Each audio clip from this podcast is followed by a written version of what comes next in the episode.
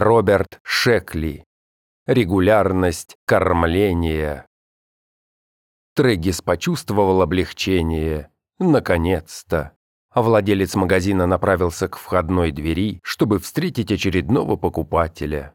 Трегису здорово действовал на нервы этот раболепно согнувшийся старик, который все время торчал у него за спиной, заглядывал сквозь очки на каждую страницу, которую он открывал, совал повсюду свой грязный узловатый палец и подобострастно вытирал пыль с полок несвежим носовым платком с пятнами от табака.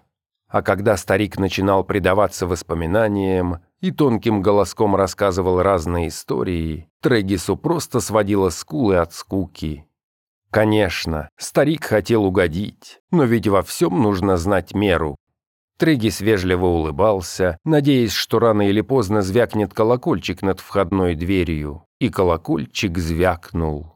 Трегис поспешил вглубь магазина, надеясь, что противный старик не последует за ним. Он прошел мимо полки с несколькими десятками книг с греческими названиями. За ней была секция популярных изданий. Странная путаница имен и названий. Эдгар Райс Берроуз, Энтони Троллоп, теософские трактаты, поэмы Лонгфелло. Чем дальше он забирался, тем толще становился слой пыли на полках, тем реже в проходах попадались электрические лампочки без абажуров, тем выше становились кипы тронутых плесенью книг со скрученными уголками, напоминавшими собачьи уши. Это был прелестный уголок, словно специально для него созданный, и Трегис удивлялся, что раньше сюда не забредал. Книжные магазины были его единственной страстью. Он проводил в них все свободное время, бродил по книгохранилищам и чувствовал себя счастливым. Разумеется, его интересовали книги определенного толка. Стена, сложенная из книг, кончилась, и за нею оказались три коридора, расходившиеся под немыслимыми углами. Трегис выбрал средний, отметив про себя, что снаружи книгохранилище не казалось ему таким просторным. Дверь, которая вела в магазин, была едва заметна между двумя другими домами. Над входом висела вывеска, имитирующая старинную надпись от руки. Впрочем, с улицы эти старые книжные лавки подчас выглядели обманчиво. Иногда они тянулись почти на полквартала. В конце коридора оказались еще два ответвления, набитых книгами. Выбрав то, которое вело налево, Трыггис принялся читать названия, выхватывая их натренированным взглядом. Теперь он не спешил. При желании он мог остаться здесь на весь день, не говоря уже о ночи. Одно название вдруг поразило его. Он уже прошел восемь или десять шагов, но вернулся. Книга была небольшая, в черном переплете, на вид старая, но скорее неопределенного возраста. Это свойственно некоторым книгам. Края ее были потрепаны, и заглавие на обложке потускнело. «Что же это такое?» – чуть слышно пробормотал Трегис. На обложке значилось «Грифон, уход и кормление». А ниже, более мелким шрифтом, «Советы владельцу, Трегис знал, что Грифон – мифологическое чудовище, наполовину лев, наполовину орел. «Ну что же», – сказал сам себе Трегис, – «взглянем». Он открыл книгу и начал просматривать содержание. Главы носили следующее название.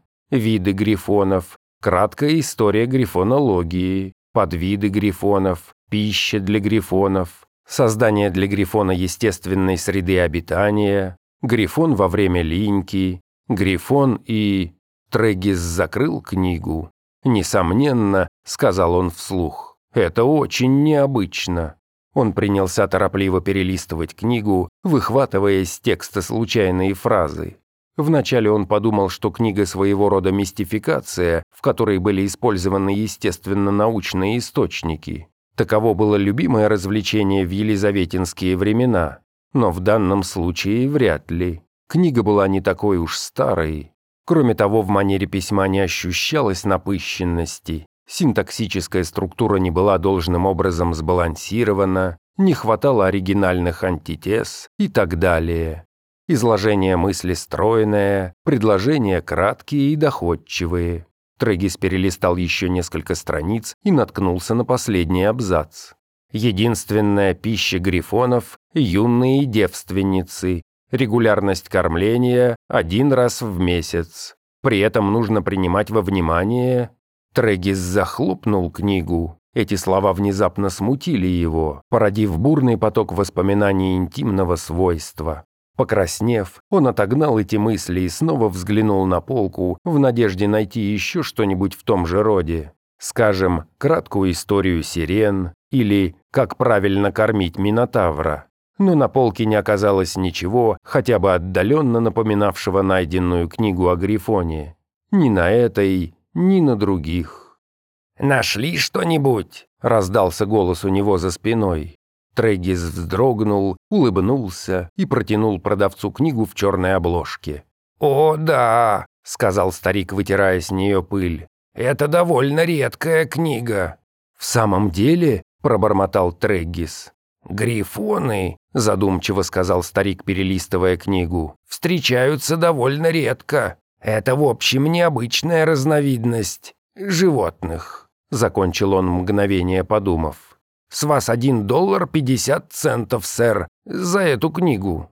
Трегис покинул магазин, зажав свое приобретение под мышкой. Он отправился прямо домой. Не каждый день случается купить книгу под названием «Грифон. Уход и кормление». Комната, в которой обитал Треггис, смахивала на букинистический магазин. Та же теснота, такой же слой вездесущей пыли, тот же более или менее упорядоченный хаос названий, авторов и шрифтов. На этот раз Трегис даже не остановился, чтобы полюбоваться своими сокровищами. Он прошел мимо сборника «Сладострастные стихи», бесцеремонно сбросил с кресла том под названием «Сексуальная психопатология», уселся и принялся читать. В черной книге содержалось многое из того, что имело прямое отношение к уходу за Грифоном. В голове не укладывалось, что существо, наполовину лев, наполовину орел, могло быть таким чувствительным. Подробно говорилось о том, какую пищу предпочитает Грифон. Чтение книги о Грифоне доставляло такое же удовольствие, как и лекции небезызвестного Хевлока Эллиса о сексе, которыми прежде увлекался Треггис. В приложении содержались подробные указания относительно того, как попасть в зоопарк. Указания эти, мягко выражаясь, были уникальными. Было далеко за полночь, когда Трегис закрыл книгу. Сколько же необычной информации заключалось в ней. Из головы Трегиса не выходила одна фраза «Единственная пища грифонов – юные девственницы». Она почему-то беспокоила Трегиса, в этом была какая-то несправедливость.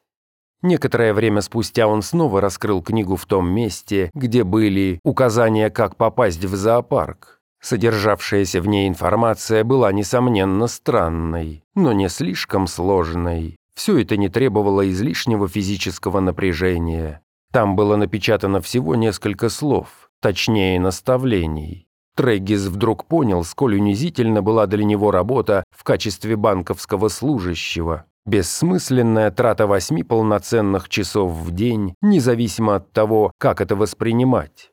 Намного интереснее быть человеком, отвечающим за содержание грифона. Использовать специальные мази в период линьки, отвечать на вопросы по грифонологии, быть ответственным за кормление. Единственная пища. «Да-да-да», – торопливо бормотал Треггис, прохаживаясь по своей узкой комнате. Ерунда, конечно, мистификация, но, может быть, попробовать ради шутки. И он глухо рассмеялся. Не было ни ослепительной вспышки, ни удара грома, но тем не менее какая-то сила мгновенно перенесла Трегиса в нужное место. От неожиданности он зашатался, но через секунду обрел равновесие и открыл глаза. Ярко светило солнце, Оглядевшись по сторонам, Треггис убедился, что кто-то хорошенько потрудился, чтобы создать естественную среду обитания для Грифона. Треггис двинулся вперед, стараясь сохранять самообладание, несмотря на дрожь в коленях и противное ощущение в желудке. И вдруг увидел Грифона. В то же мгновение Грифон заметил его. Вначале неторопливо, затем все быстрее Грифон начал к нему приближаться. Раскрылись огромные орлиные крылья, обнажились когти, и Грифон плавно двинулся вперед.